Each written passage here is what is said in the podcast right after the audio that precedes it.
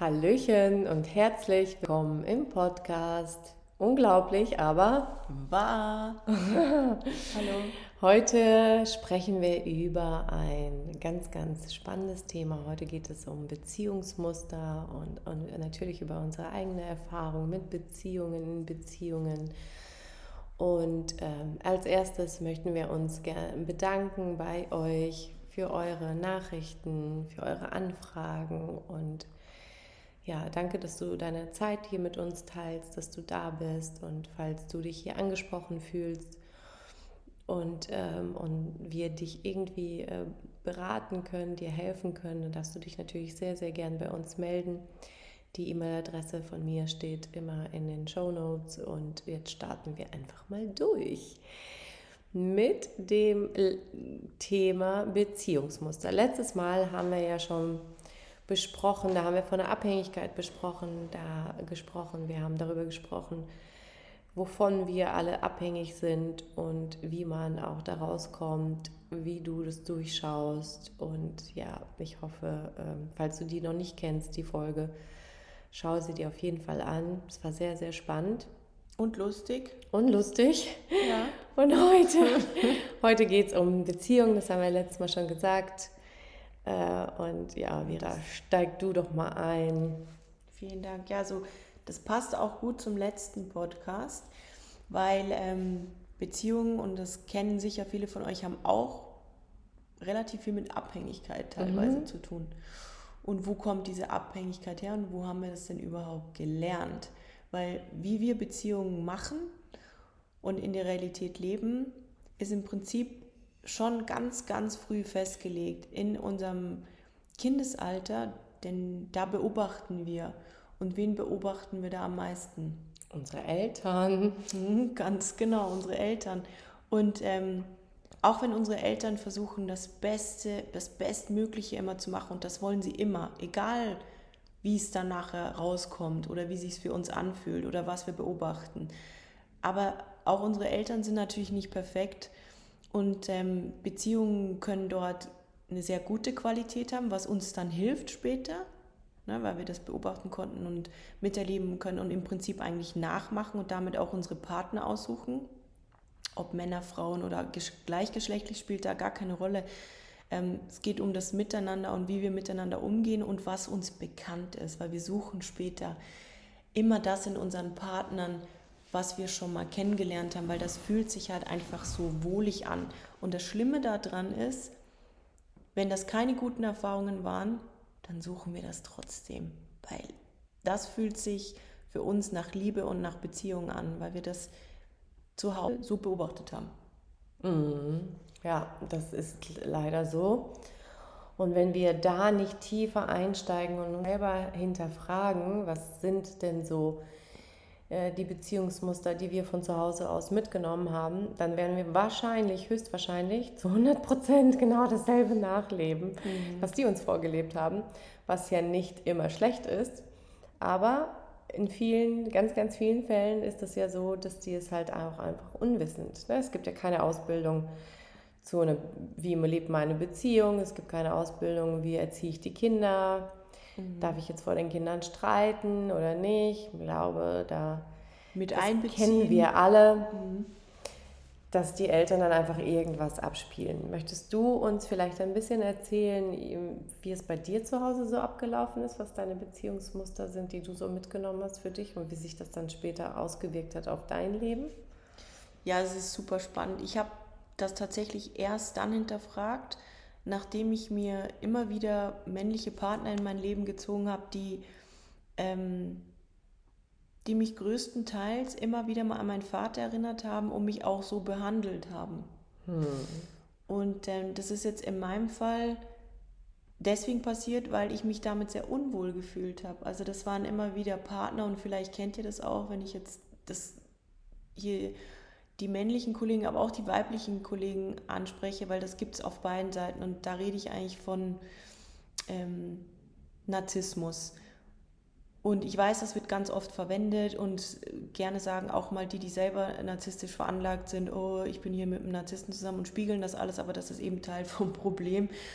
Und ähm, nichtsdestotrotz, also ich habe ein schwieriges Verhältnis mit meinem eigenen Vater, genau aus dem Grund, ähm, weil er mich eben in seiner narzisstischen Persönlichkeitsstörung halt als kleines Mädchen immer wieder versucht hat zu manipulieren, zu kontrollieren, sehr stark mhm. unter Druck gesetzt hat.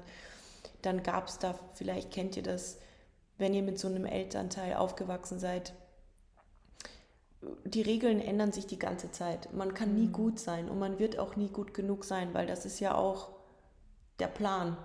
Mhm. Also man. Kannst du uns da ein bisschen mehr mitnehmen, also konkrete ja, Situationen? ja, vielleicht mal, genau, dass das hilft. Ähm, eine konkrete Situation. Ähm, dass wir uns da besser vorstellen können, ja, was du damit meinst. Genau, also ich hatte das Gefühl als kleines Mädchen, dass meine Bedürfnisse hinten angestellt werden müssen. Das, was ich gerne möchte, wurde, wenn ich das als ein junger Mensch, wenn man auf die Welt kommt, dann ist man sehr gut da drin, die eigenen mhm. Bedürfnisse einzufordern. Ihr kennt das von kleinen Kindern, wenn die was wollen, dann sagen die das und wenn sie was nicht wollen, sagen es halt auch. Ne? Mhm. Ähm, Beispiel, ich war mal in einem Videocall mit einer Arbeitskollegin von mir und ihre Tochter, ihre kleine Tochter Hanna war da und ist in den Call reingekommen. Und ähm, ich habe sie dann gefragt, ob sie denn gerne mal mit, ähm, mit dem Paul, mit meinem kleinen Hund, und mit mir spazieren gehen möchte. Dann guckt sie in die Kamera und sagt so, nö, will ich nicht. Und dann musste ich wirklich, ich habe natürlich nicht gelacht, weil ich wollte sie ernst nehmen, aber ich musste aus tiefstem Herzen dann lachen, weil was Hanna gemacht hat, ist, sie hat ganz klar gesagt, was sie will, mhm. hat ihre Bedürfnisse eingefordert, hat jetzt einfach mal keinen Bock da drauf. Mhm. Fair point. Nur was in, in meiner Kindheit passiert ist, wenn ich zu irgendetwas Nein gesagt habe, ich möchte es nicht, dann wurde das einfach gar nicht gehört und ignoriert und ich habe das zu wollen, was mein Vater vorgibt. Also ich habe so zu sein, ich habe mich so anzuziehen, ich habe so zu denken und je nachdem, wie halt dann gerade mal wieder die Laune war, ähm, dann war das aber auch schnell wieder über den Haufen geworfen, dann war das wieder genau nicht gut. Also ich habe ruhig zu sein, ähm, am Tisch zu sitzen, Fleisch zu essen, obwohl ich es nicht essen möchte. Mhm. Und ich sage, ich möchte es nicht essen und äh, es ist mir teilweise, musste ich es dann schon wieder hochwürgen, aber das wurde mir so eingehämmert, dass ich quasi, ein ich bin jetzt ein schlechtes Kind, ich bin kein gutes Mädchen, wenn ich dieses Fleisch nicht esse. Und alles, was wir wollen, ist immer unseren Eltern gefallen. Hm. Und dann habe ich, tatsächlich hat sich das so bei mir so ausgewirkt, dass ich bis heute diesen typischen Fleischgeschmack bei zum Beispiel einem Kotelett oder sowas, ich kann es nicht runterschlucken, ich wirke das automatisch hoch. Und das ist aber was, das hat nichts damit zu tun, dass ich eine Antipathie gegen Fleisch per se habe. Ich bin jetzt hier nicht, nichts gegen die Veganer in der Runde, aber ich bin kein Veganer. Ähm, nur ich habe diesen Geschmack mit diesem Erlebnis verbunden und deswegen kann ich das jetzt nicht mehr runterschlucken. Ich wirke das Zeug einfach hoch. Und er konnte es damals nicht verstehen und hat mir auch nicht geglaubt, hat mich nicht ernst genommen, hat meine Bedürfnisse nicht wahrgenommen, hat mir das Gefühl gegeben, ähm, ich darf das auch nicht sagen ähm, ich bin damit auch weniger wert, weil ich das halt nicht kann. Das hat sich dann so weit ausgewirkt, dass ich ähm, mich tatsächlich schlecht gefühlt habe, konstant, nicht mhm. gut genug. Und das ist dieser eine negative Glaubenssatz, den wir alle früher oder später sicherlich auch mal gespürt haben. Und zwar, I'm not good enough, ich bin nicht gut genug, ich kann es eh nicht. Ähm, warum sollte ich es denn überhaupt versuchen? Ähm, und das kommt aus ganz, ganz tiefen Inneren. Und wenn wir uns so wertlos fühlen, dann ziehen wir nachher auch wieder Partner an, die uns auch genau dieses Gefühl wieder geben. Mhm. Und es hat nicht mal was damit zu tun, dass das schlechte Menschen sind, sondern auch die werden wahrscheinlich einen Grund haben, warum sie sich da hin, hin entwickelt haben. Niemand kommt so auf die Welt, wie du immer so schön sagst, Nathalie. Ne?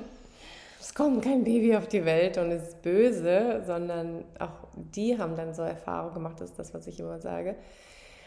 Und die, dann geben es die es weiter. Also es ist, vielleicht kennt ihr das von euren Zuhause ja auch. Ja, sorry, go on.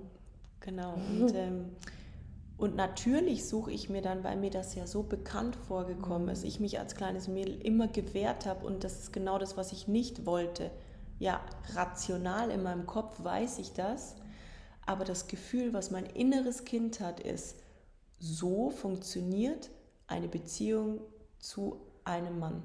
Und mein Vater ist halt damit der Blueprint, also die Blaupause gewesen für jeden anderen Mann, den ich mir später in meinem Leben suche. Ihr kennt es, Mädels, ganz kleine Mädels sagen gerne auch mal, wen möchtest du denn später mal heiraten? Hm?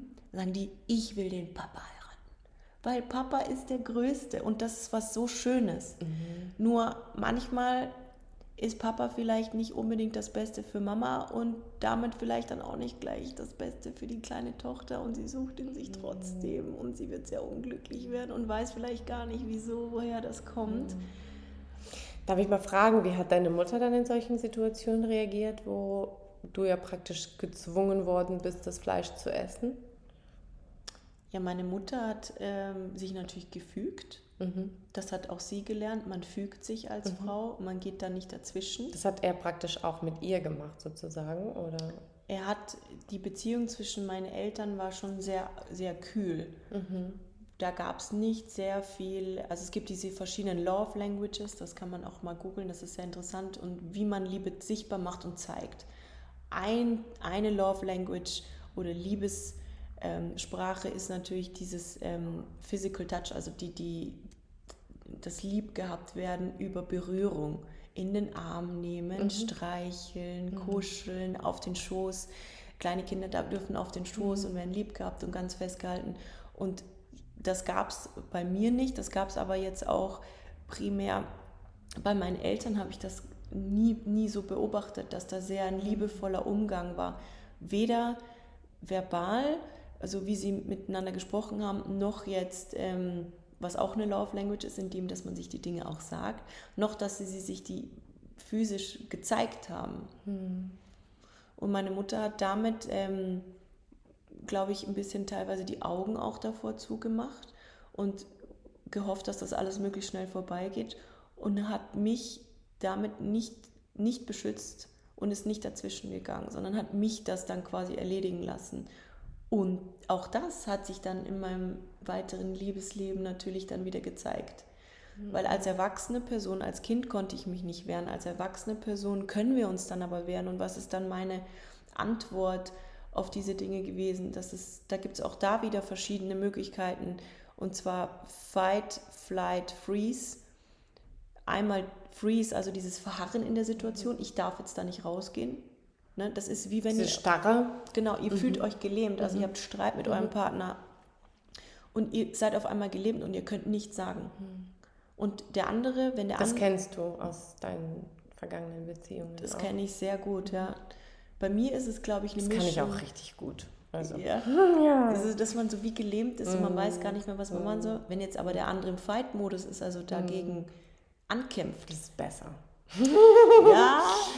Das war teilweise einfacher für mich persönlich, ja, als der andere Zustand, weil dann ist ja was passiert. Ne? Es ist ja eine Reaktion gekommen. Ja.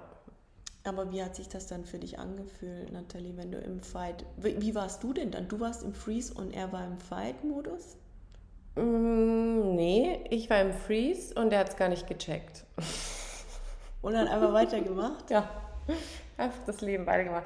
Es war einfach so, dass ich in manchen Beziehungen, weil ich muss, glaube ich, ein bisschen mehr ausholen, ähm, meine Eltern sind ganz normale Eltern, ja. Es ist halt einfach, aber einfach so ist mein Vater eher so der kühlere Typ und meine Mama eher so die liebevollere. Der hat uns auch immer ihre Liebe gezeigt und körperlich und hat es auch gesagt und mein Vater ähm, konnte es nicht so. Und somit habe ich immer Männer angezogen, die halt auch so ein bisschen kühl waren nach außen. Ne? Also er hat uns seine Liebe mit Taten zum Beispiel gezeigt, hat uns irgendwie das Auto repariert, hat sich irgendwelche, irgendwelche äh, Umzug gemacht, Küche aufgebaut und so. Also mit Taten. Auch eine der Love Languages. Mhm, mhm. ja.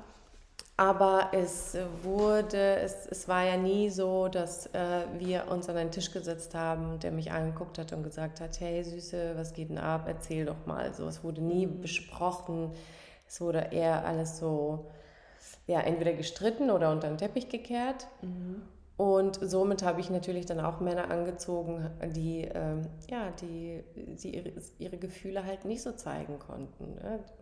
Zumindest auf einer gesunden Ebene. Was du dir aber eigentlich gewünscht hättest. Ja, total, weil eben die eine Beziehung, ähm, in der ich war, ähm, da habe ich schon ganz, ganz stark gemerkt, das war dann auch die, die dritte, da habe ich schon gemerkt, so, okay, hier meine Bedürfnisse sind gerade überhaupt nicht erfüllt und der checkt es nicht, aber ich konnte es ja auch gar nicht benennen. Weißt mhm, du, was, was ich meine? Du brauchst. Ja, mhm. Ich ja. konnte es gar nicht benennen, weil ich es gar nicht wusste was fehlt mir hier überhaupt? Ich wusste, mir fehlt was, aber ich wusste nicht, was es ist. Und so war ich in dieser Starre halt, weil ich nicht wusste, was, ne, wohin. Und der hat es gar nicht gecheckt. Mein Gegenüber hat es nicht gecheckt, mein Partner hat es einfach nicht gecheckt. Und somit waren wir einfach die ganze Zeit gemeinsam ins dieses Nicht-Checken. Mhm, ja. Und ja. das ist spannend. Das, das, das passiert nämlich ganz oft, mhm. dass man dann nämlich eigentlich immer wieder projiziert auf den Partner. Mhm. Man ist selber nicht zufrieden und das habe ich auch ganz oft gemacht. Mhm. Ich habe dann immer die Schuld ich auch. beim anderen gesucht. Ja, ja. Ne?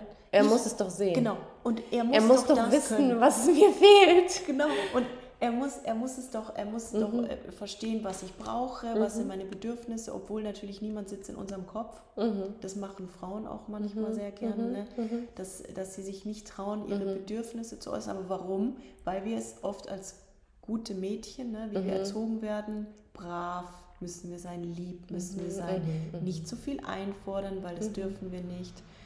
Das wird uns auch ganz früh in die Wiege gelegt und das lernen ja, wir. Fügen, fügen, fügen. Ne? Genau, wir fügen uns, so wie meine Mutter. Man mhm. fügt sich und man spricht jetzt nicht dagegen. Mhm. Genau. Und dann finden wir uns in Beziehungen halt wieder, wo sehr, sehr ähnliche Muster abgespielt werden. Ne? Also nach wie vor ist es auch so, dass meine Mutter sagt, ja, Papa und ich passen nicht zusammen, die sind immer noch zusammen, die werden auch zusammenbleiben, weil weil die einfach ein Leben lang zusammen sind und beide haben wahrscheinlich, äh, können sich das überhaupt nicht vorstellen, nochmal ein neues Leben mit anderen Partnern anzufangen.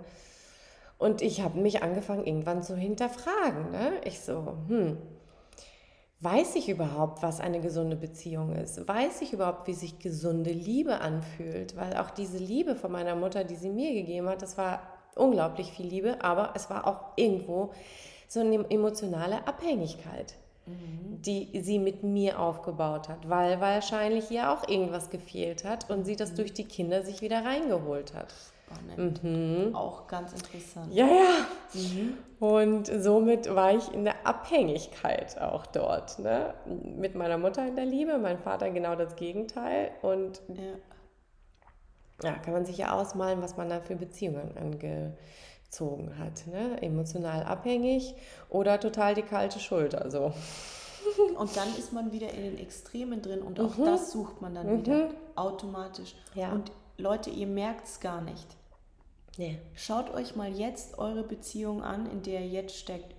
Bewertet mal die Qualität dieser Beziehung.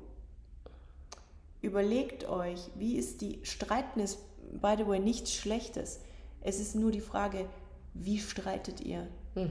Seid ihr gemeinsam gegen das, geht ihr gemeinsam gegen das Problem oder geht ihr gegeneinander mhm. und sagt euch Sachen, für die ihr euch mhm. nachher dann eigentlich echt entschuldigen müsst? Mhm. Auch wenn ihr keinen Bock drauf habt. Ich entschuldige mich auch nicht so gern. Aber das ist ein Training und es wird besser. Es ist wie ein Muskel. Mhm. Das wird immer besser. Es fühlt sich komisch an, aber es hilft. Nur eben, die Frage ist, wenn ihr jetzt wenn ihr jetzt mal diese kleine Übung macht und ihr guckt euch die Beziehung aktuell an, in der ihr mhm. drin steckt, wie viel davon habt ihr gelernt und übernommen? Wie viel davon wolltet ihr eigentlich übernehmen? Und wie viel davon hättet ihr eigentlich gerne anders? Und liegt das wirklich an eurem Partner? Wollt ihr, müsst ihr euren Partner dafür verändern oder müsst ihr euch eigentlich selber mal ein bisschen angucken und überlegen, was möchte ich wirklich und was sind vielleicht die Bedürfnisse, die ich mich gar nicht traue, vor mir selber zuzugeben, weil ich es einfach so gelernt habe. Mhm. Weil es zählt ja nicht. Weißt du, was mir noch gerade in den Sinn kommt? Mhm. Es ist immer so, wir sprechen ja immer, immer ich, ich, ich, meine Bedürfnisse, meine Bedürfnisse, meine Bedürfnisse. Aber wie wäre es, wenn wir uns die Frage stellen, was sind die Bedürfnisse jetzt von meinem Partner und wie kann ich ihn glücklich machen, sich ein bisschen mehr zurücknehmen. Und vielleicht tut er das dann ja auch. Das ist mir in der laufenden Zeit so aufgefallen, dass wir immer so meine Bedürfnisse, ich, ich, ich. Aber so ist es ja keine Beziehung. Weißt du, was ich meine? Es ist ja keine Beziehung. Das, hm. das stimmt, das stimmt. Ich komme natürlich jetzt aus der People-Pleaser-Ecke. Das nennt man gerne so der People-Pleaser, weil, ja, warum, warum rede ich hier sehr viel von ich und ich muss meine Bedürfnisse mhm. einfordern? Das ist natürlich jetzt auch ein bisschen gefärbt. Das mhm. muss ich dazu sagen, ist ganz wichtig. Das passt nicht für jeden Persönlichkeitstyp. Nur, bei mir ist es so gewesen, dadurch, dass ich mit einer hochempathischen Mutter und einem äußerst narzisstischen Vater aufgewachsen bin, in einer sehr toxischen Codependency-Beziehung, ähm, viel Abhängigkeit dort. Was mir aber erst Jahre später mhm. wirklich klar geworden ist. Und Jahre später meine ich, 33 Jahre später ist, mhm. bin ich erstmal wirklich auf den Trichter gekommen, was da eigentlich wirklich abgelaufen ist. Ähm, so, warum ist das jetzt so? Ich bin der klassische People Pleaser. Der mhm. bin ich. Mhm. Herzlich willkommen.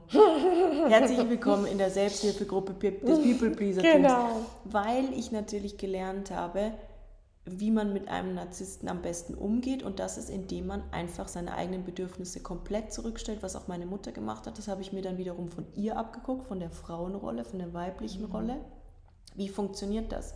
Ich, je weniger man neben einem Narzissten existiert, desto einfacher wird es. Viele kennen das auch unter mhm. dem Begriff, ich laufe auf Eierschalen um den herum. Mhm. Weil die kleinste Sache führt zu einer Riesenexplosion. Ich muss möglichst darauf achten, dass der Friede gewahrt wird. Ich bin sehr harmoniebedürftig. Ich möchte keine Konflikte haben, weil man wird eh verlieren. Mhm. Ja, in dem. Und deswegen sucht man dann nachher Beziehungen, die ähnlich funktionieren und funktioniert aber dann halt auch wieder so. Und deswegen ist es gerade für mich in meiner Persönlichkeitsstruktur wahnsinnig wichtig, auf mich Acht zu geben, wenn ich ja, mir so einen Partner ins Leben ziehe. Aber jetzt die Frage, muss ich das überhaupt machen? Ich habe das jetzt verändert, weil mir ab dem Moment, wo mir das klar geworden ist und ich mir selber den Wert zuschreibe, den ich habe und eben genau damit nicht mehr lustigerweise automatisch gar nicht mehr solche Männer in mein Leben ziehe oder solche Personen per se und viel mehr Liebe empfangen kann, dann kann ich natürlich nicht mehr ähm, nur noch ich, ich, ich machen, weil ich renne offene Türen ein.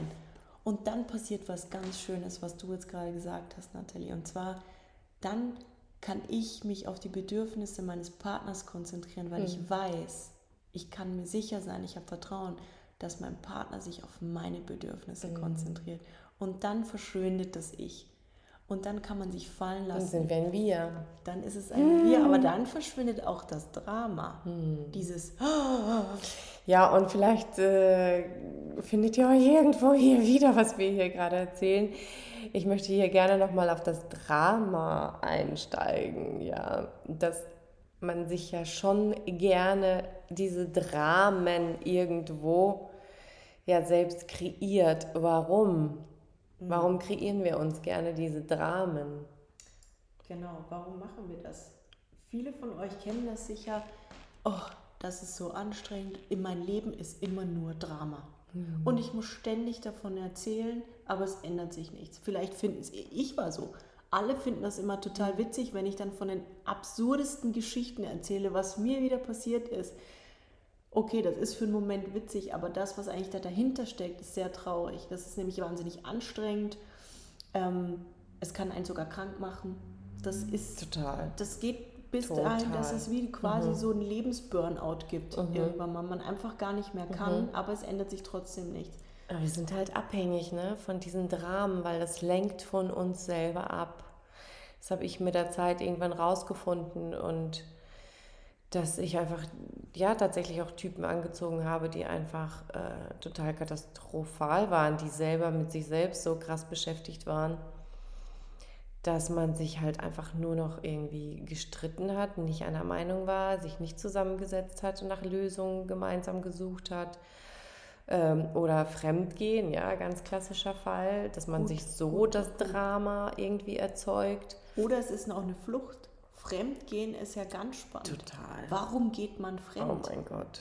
Fremdgehen per se hat ja eine, ist ja fast schon ein Reizwort, ja. Es ist, es ist noch eine Podcast-Folge für sich, glaube ich. Das müssen wir wirklich nochmal separat ja. angehen, ja, ja. weil Leute Fremdgehen, da habe ich nochmal eine spezielle Meinung. Da, da, da machen wir extra noch eine Podcast-Folge für, glaube ich, weil das ist... Äh, das müssen wir demystifizieren, mm, dieses mm, Fremdgehen demystifizieren mm. und dann kann man auch viel besser damit umgehen und da muss man auch keine Angst mehr mm. davor haben, weil das ist mm. eigentlich nur ein Symptom. Mm. Aber dazu mehr in einer separaten ja, Folge.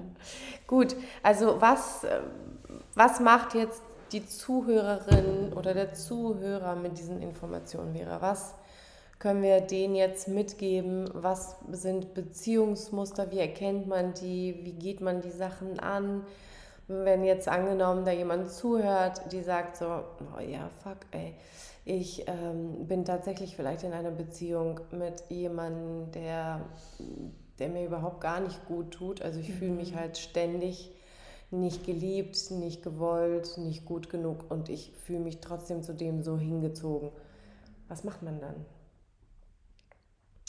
Das ist ganz schwierig, weil wenn ihr euch jetzt so fühlt und ihr steckt jetzt genau in der Situation da drin, das ist eine komplette Abhängigkeit. Und das fühlt sich auch so für euch an. Mhm. Ihr fühlt euch abhängig davon, mhm. von dem Drama, weil das kann süchtig machen tatsächlich. Mhm. Das löst ja Zustände in euch aus, die ihr dann immer wieder sucht, immer wieder diese Enttäuschung und dann doch wieder das ja, klar, das belebt werden. ja ähm, ne, den Alltag sozusagen. Und, und, und, es belebt auch den Alltag, mhm. weil es ist natürlich immer diese, dieses Hoch und runter und hoch mhm, und runter mhm, mhm, und irgendwann mal kommt man aus dem gar nicht mehr raus. So ein Kick-Zustand, oder? Genau, fast so mhm. wie ein Bungee-Jump, mhm. ein emotionaler Bungee-Jump, den man dann aber auch komischerweise, obwohl sich unangenehm anfühlt, trotzdem immer mhm. wieder sucht. Und ja, aber jetzt überleg, erinnere dich mal an deine Fälle. Wenn ich mich an meine Fälle erinnere, dann war das wirklich so, ich war süchtig danach.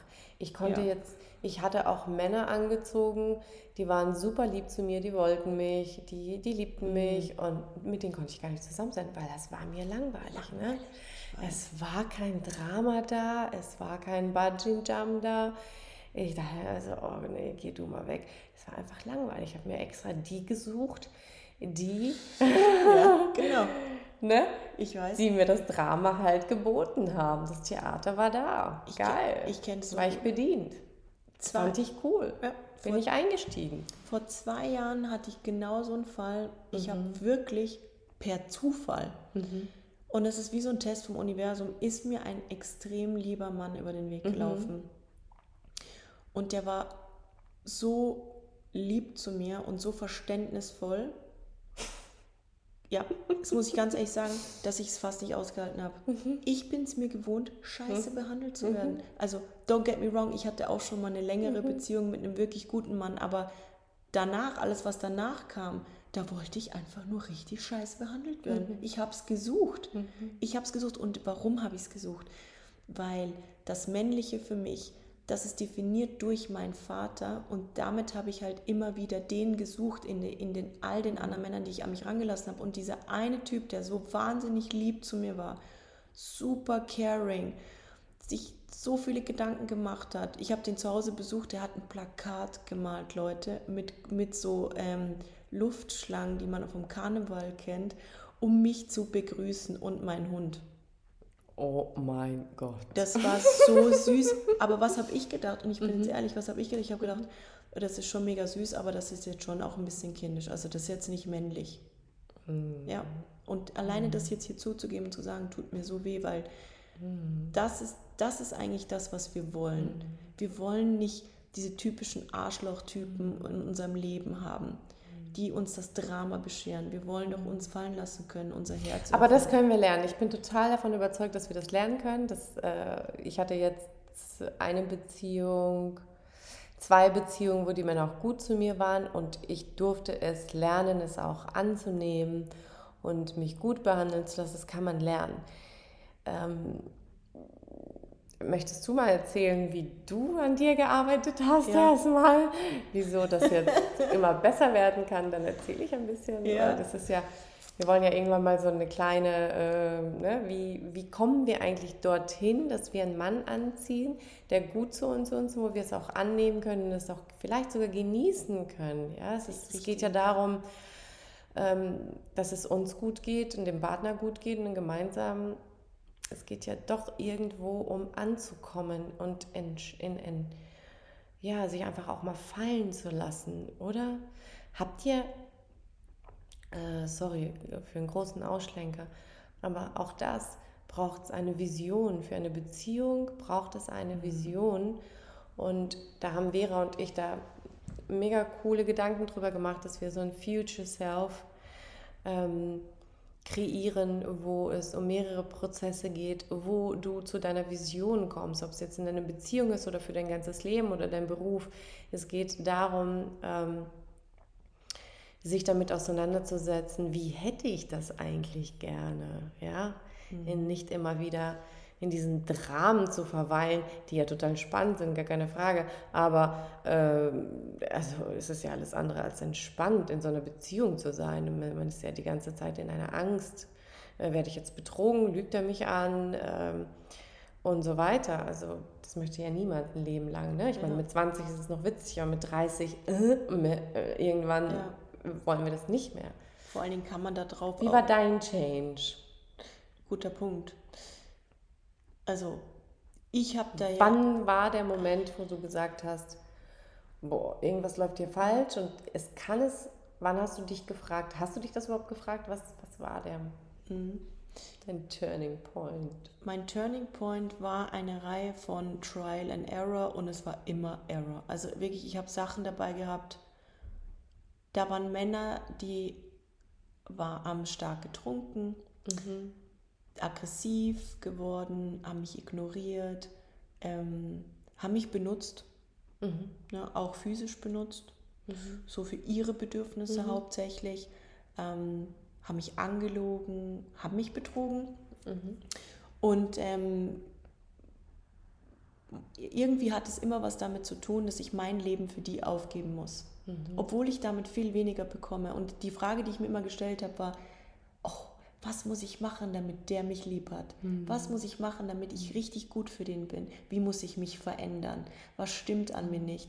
Und irgendwann mal habe ich mich mal gefragt, hm, ich stelle mir eigentlich immer die gleiche Frage, was muss ich machen, damit mich der lieb hat?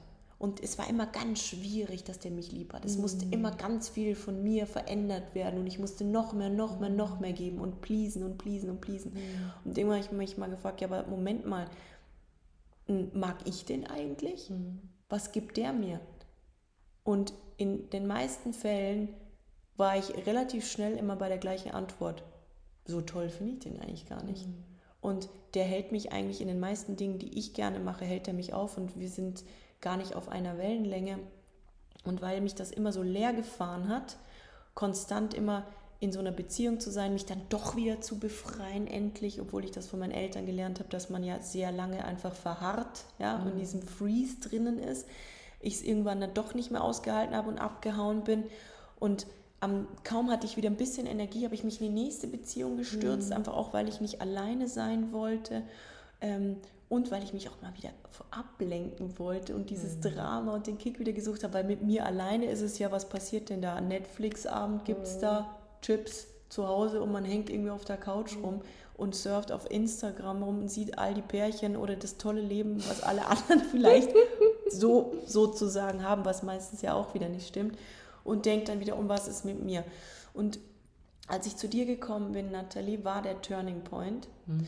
weil das war das letzte Mal, dass ich mich, ich hatte mich zu dem Zeitpunkt nämlich noch wieder in so einer Beziehung befunden. Mhm. Und ich wollte es nicht. Und ich habe ganz oft, und das kennt ihr bestimmt auch, wenn ihr der People Pleaser seid, gebe ich euch jetzt einen Test mit, findet ihr raus, jemand fragt euch was, etwas für diese Person zu tun, oder selbst ungefragt und ihr sagt einfach, ich mache das und das jetzt, obwohl euer Bauchgefühl euch in dem Moment schon sagt, nee, habe ich eigentlich keinen Bock drauf, aber ihr macht es trotzdem und dann macht ihr es mhm. und dann hängt ihr drin und fragt euch, warum mache ich das und erwartet eigentlich sehr viel zurück, was aber nicht kommt, weil warum auch, ihr habt es ja vorher schon angeboten, ne? Mhm. obwohl es eigentlich gar niemand unbedingt wollte. Und als ich zu dir gekommen bin, Nathalie, war ich gerade in diesem Prozess, mich aus dieser letzten narzisstischen Beziehung mhm. rauszulösen. Und wie habe ich das geschafft? Du hast mir damals mit der Hypnose den Weg in mein tiefstes Inneres gezeigt, in mein inneres Kind. Und die kleine Vera in mir drin, die jetzt noch relativ jung ist, so drei Jahre, wo, der, wo ihr Vater und ihr Großvater schon versucht, sie so, so ein bisschen so hin in, in ein liebes Mädchen zu, rein zu manipulieren, was sehr angepasst und sehr brav ist und nicht mehr sagt, was sie denkt. Und ich habe wirklich immer gesagt, was ich gedacht habe. Und das hat denen natürlich nicht gepasst, mhm. den Herrn. Und ich sehe meinen eigenen Kopf. Ähm, mit der habe ich mich verbunden. Mhm. Und für die musste ich da sein. Mhm. Und die wollte gehört werden. Und ich konnte, für, ich konnte mir all diese, diese Einsamkeit, die ich versucht habe zu stillen mit diesen nicht sehr liebevollen Männern, weil mein Vater natürlich jetzt auch nicht sehr liebevoll war mit mir. Im Gegenteil, das hat nie funktioniert, aber ich, ich habe immer im Außen gesucht, mhm. anstatt mal den Blick nach innen zu kehren mhm. und zu gucken, wer bin ich eigentlich und was will ich eigentlich. Aber ich musste damit anfangen, bevor ich den richtigen Partner anziehen kann, musste ich damit anfangen, für mich selber da zu sein. Mhm und wie ich mich wieder daran zu erinnern, wer ich eigentlich wirklich bin Gott, und nicht das, was ich gelernt habe. Das ist so schön. Und ich weiß noch, wir hatten diese Sessions, wo ich angefangen habe mit der kleinen Vera, die sehr traurig, sehr wütend und sehr mhm. liebesbedürftig war. Und so alleine. Und ne? so alleine. Mhm. Und die hat immer diese Männer auch angezogen, ne? weil die spüren das natürlich. Mhm. Die suchen sich ja mhm. automatisch das Gegenstück und das ist needy, also es ist sehr mhm. bedürftig. Mhm. Das spürt man automatisch. Da müsst ihr nicht mal irgendwas sagen. Das passiert nonverbal. Ja, und die Vera ist eine absolut schöne Frau. Also, ne, dass, dass die da so unterwegs war, das glaubt man kaum, weil, äh, ja, also die werdet ihr sehen. Vielen Dank das an ist, der Stelle. Ja, es ist Vielen Dank an wirklich, der Stelle. Glaubt man nicht. Aber ja, auch den schönen Frauen geht es so. Da sitzt mir noch eine gegenüber. Aber das, das halten wir jetzt noch mal ein bisschen spannend, weil es gibt auch noch mal ein paar Videos für euch demnächst. Mhm. Dann könnt ihr uns auch mal so live erleben. Ähm, und nicht, nicht nur Voice-Over. Aber ja, ich habe wunderschöne Erinnerungen jetzt daran, wie ich angefangen habe, für mich selber da zu sein und in, mit mir in Beziehungen mhm. zu gehen. Und mhm. diese Beziehung, die ich mit mir selber habe, die gestalte ich unabhängig von dem, was ich von meinen mhm. Eltern gelernt habe, weil das bin ich und ich selber. Und was heißt das? In, ihr, ihr habt das sicher schon ganz oft gehört, Self-Love und ich muss für mhm. mich selber da mhm. sein und Self-Care. Und was heißt denn das eigentlich? Und ich war schon bei so vielen Psychologen und habe immer wieder gefragt, ja, wie kann ich denn meinen Selbstwert aufbauen? Wie kann ich denn mit mir in Beziehung treten? Und ich habe nie wirklich die, die Lösung dafür gefunden. Und ich habe sie auch bis heute noch nicht auf Instagram gelesen und auch nicht von irgendeinem Guru in Indien auf einem Podcast irgendwie gehört. Aber was ich rausgefunden habe für mich ist, mich mit diesem, man kann es inneres Kind nennen, man kann es aber auch das innere, ganz tiefste mhm. Gefühl nennen, was ihr habt, was ihr wirklich, wirklich braucht, wenn ihr zum Beispiel für euch selber mal einen Tag frei nehmt von der Arbeit und nicht mit jemandem euch ablenkt, euch mit jemandem anderen trefft, sondern ihr mhm. trefft euch mit euch selber. Und was ist das, was euch am meisten Spaß macht?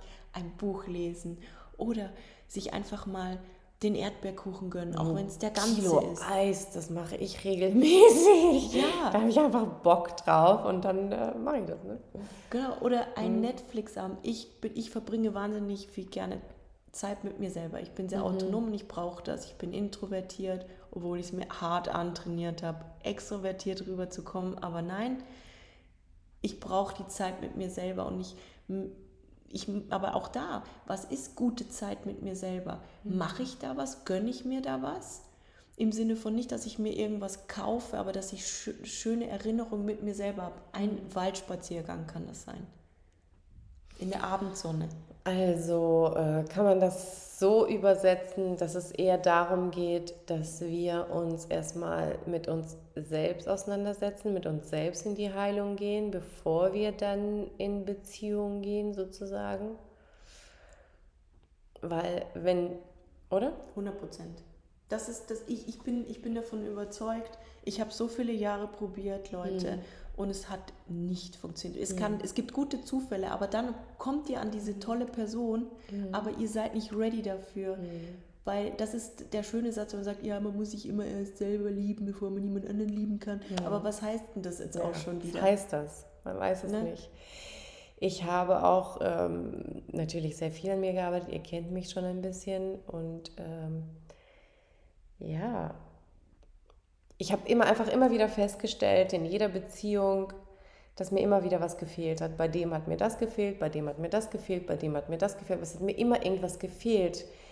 Vielleicht kennt ihr das, dass man immer wieder dieses Loch in sich spürt, irgendwo, irgendwie. Und, und es kommt immer zu diesem Loch. Ne? Früher oder später kommt man mit jedem Partner immer an denselben Punkt, wo dann einem was fehlt und man weiß einfach nicht, was es ist und du zeigst mit dem, auf den Partner und sagst so, er ist es doch, der es sehen muss, er ist es doch, der es mir geben muss. Und ich habe dann irgendwann gecheckt, dass keiner der mehr mich glücklich machen können, solange ich mir dieses Loch halt nicht selber stopfe. ja. ja, mit Liebe, ganz einfach. Und äh, das ist so schön, dass du das so erzählt hast. Genau, das ist die Begegnung mit deinem inneren Kind, mit deinem inneren, mit, mit diesem Gefühl, was wir in uns tragen, was vielleicht irgendwo, wo wir allein gelassen worden sind oder wo wir nicht gesehen worden sind oder nicht ernst genommen worden sind. Vera, ich glaube, es geht tatsächlich darum, erstmal um uns selbst zu kümmern. Mhm. Und ähm, dann kommen halt diese ganzen Tests, was du ja auch vorhin schon erwähnt hast vom Universum. Ja. Und dass man da einfach ähm, ja, immer wieder zurückrudert und äh, uns einfach immer wieder fragen, so, okay, ist es das, was ich möchte? Tut mir das gut? Schaue ich auf mich? Weil ich glaube, dass wir Frauen uns sehr, sehr gerne verbiegen von Natur aus sowieso, auch ohne solche Eltern verbiegen wir uns einfach sehr ja, gerne. Rein von der Gesellschaft schon. Genau. Das spielt auch nochmal eine große genau, Rolle. Genau, genau, genau. Mhm. Und ähm, da laden wir euch natürlich sehr gerne ein zu uns. Wir holen euch ab und gehen mit euch äh, in eure innere Heilung, damit ihr dann auch Partner anziehen könnt, äh, die ebenfalls vielleicht sogar auch schon an sich gearbeitet haben und auch ebenfalls, weil wir haben alle, wir haben alle, alle, alle, egal in was für ein Haushalt du groß geworden bist, mhm. ja. Es kommen auch Klienten zu mir, die sitzen hier und die sagen auch, nö, meine Kindheit war super. Mhm. War alles dufte. war alles super. Dufte. Mhm. Und wenn, desto mehr wir uns dann mit dem beschäftigen, was bedeutet denn überhaupt super für dich? Ne? Also ein übermäßiges Super kann aber auch wieder ähm, für ein Kind ähm, zu viel Fürsorge, ne? dass man das irgendwie davon ferngehalten hat, dass es sich mit der Straße auseinandergesetzt haben, äh, haben sollte, weil auch jedes Kind nur in Watte zu packen, ist ja auch nicht so gesund für das Kind selbst. Naja, ja, ich hoffe, äh, ihr konntet hier ein bisschen was von uns mitnehmen, denn es geht hier darum, dass du dich an uns reibst, dass du dich hier wiederfindest, dass du ähm, vielleicht ein paar Dinge hinterfragst und natürlich die bestmögliche Version von dir eines Tages lebst. Denn ja, bestenfalls haben wir nur ein Leben, vielleicht können wir uns gar nicht daran erinnern wie die alten Leben waren. Wir wissen es ja auch nicht. Aber äh, das, was wir wissen, ist, dass wir in diesem Leben, ein, dieses Leben erschaffen können. Aber wir dürfen zuerst gehen. Wir dürfen uns zuerst verändern. Und ich kann euch nur eins sagen, dann ziehe ich, ich habe jetzt wirklich die letzten zwei Partner, habe ich, sie waren super und mein jetziger ist richtig, richtig toll wo wir uns aneinander reiben und wo ich sage, so ich bin so unglaublich dankbar, dass ich an mir gearbeitet habe, dass ich das schon alles hinter mir habe. Und ich mache auch weiter. Es ist nicht so, dass du einfach an dir einmal gearbeitet hast, warst irgendwie zehnmal der Hypnose und dann ist alles gut. Nee, es geht dann weiter, weil die Zwiebel ist, ne? die ja, geht die, ja immer wieder rein, rein, rein. Und genau. Was meinen wir mit der Zwiebel nochmal ganz kurz? Also ja, ich mag auch gern Zwiebeln und so, aber die Zwiebel ist eigentlich im Prinzip euer emotionales Gerüst und der innere Kern.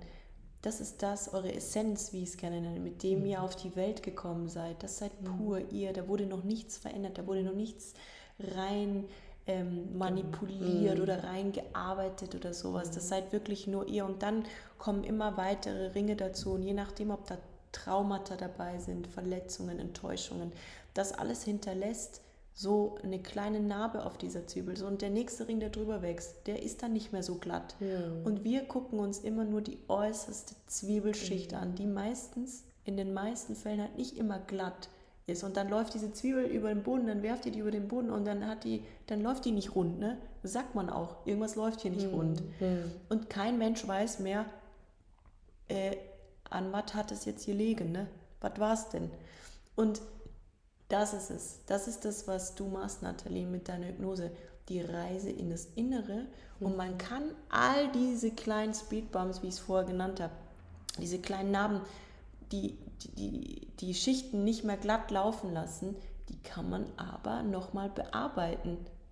Das geht. Ja, ich, ich nenne das immer neu bewerten halt, ne? wo, man, wo wir wirklich in die Situation wieder zurückgehen, wo dieses Kind so verletzt worden ist und wir bewerten für dich die Situation neu. Und damit ändert sich auch heute dein Leben. Das ist ganz, ganz spannend.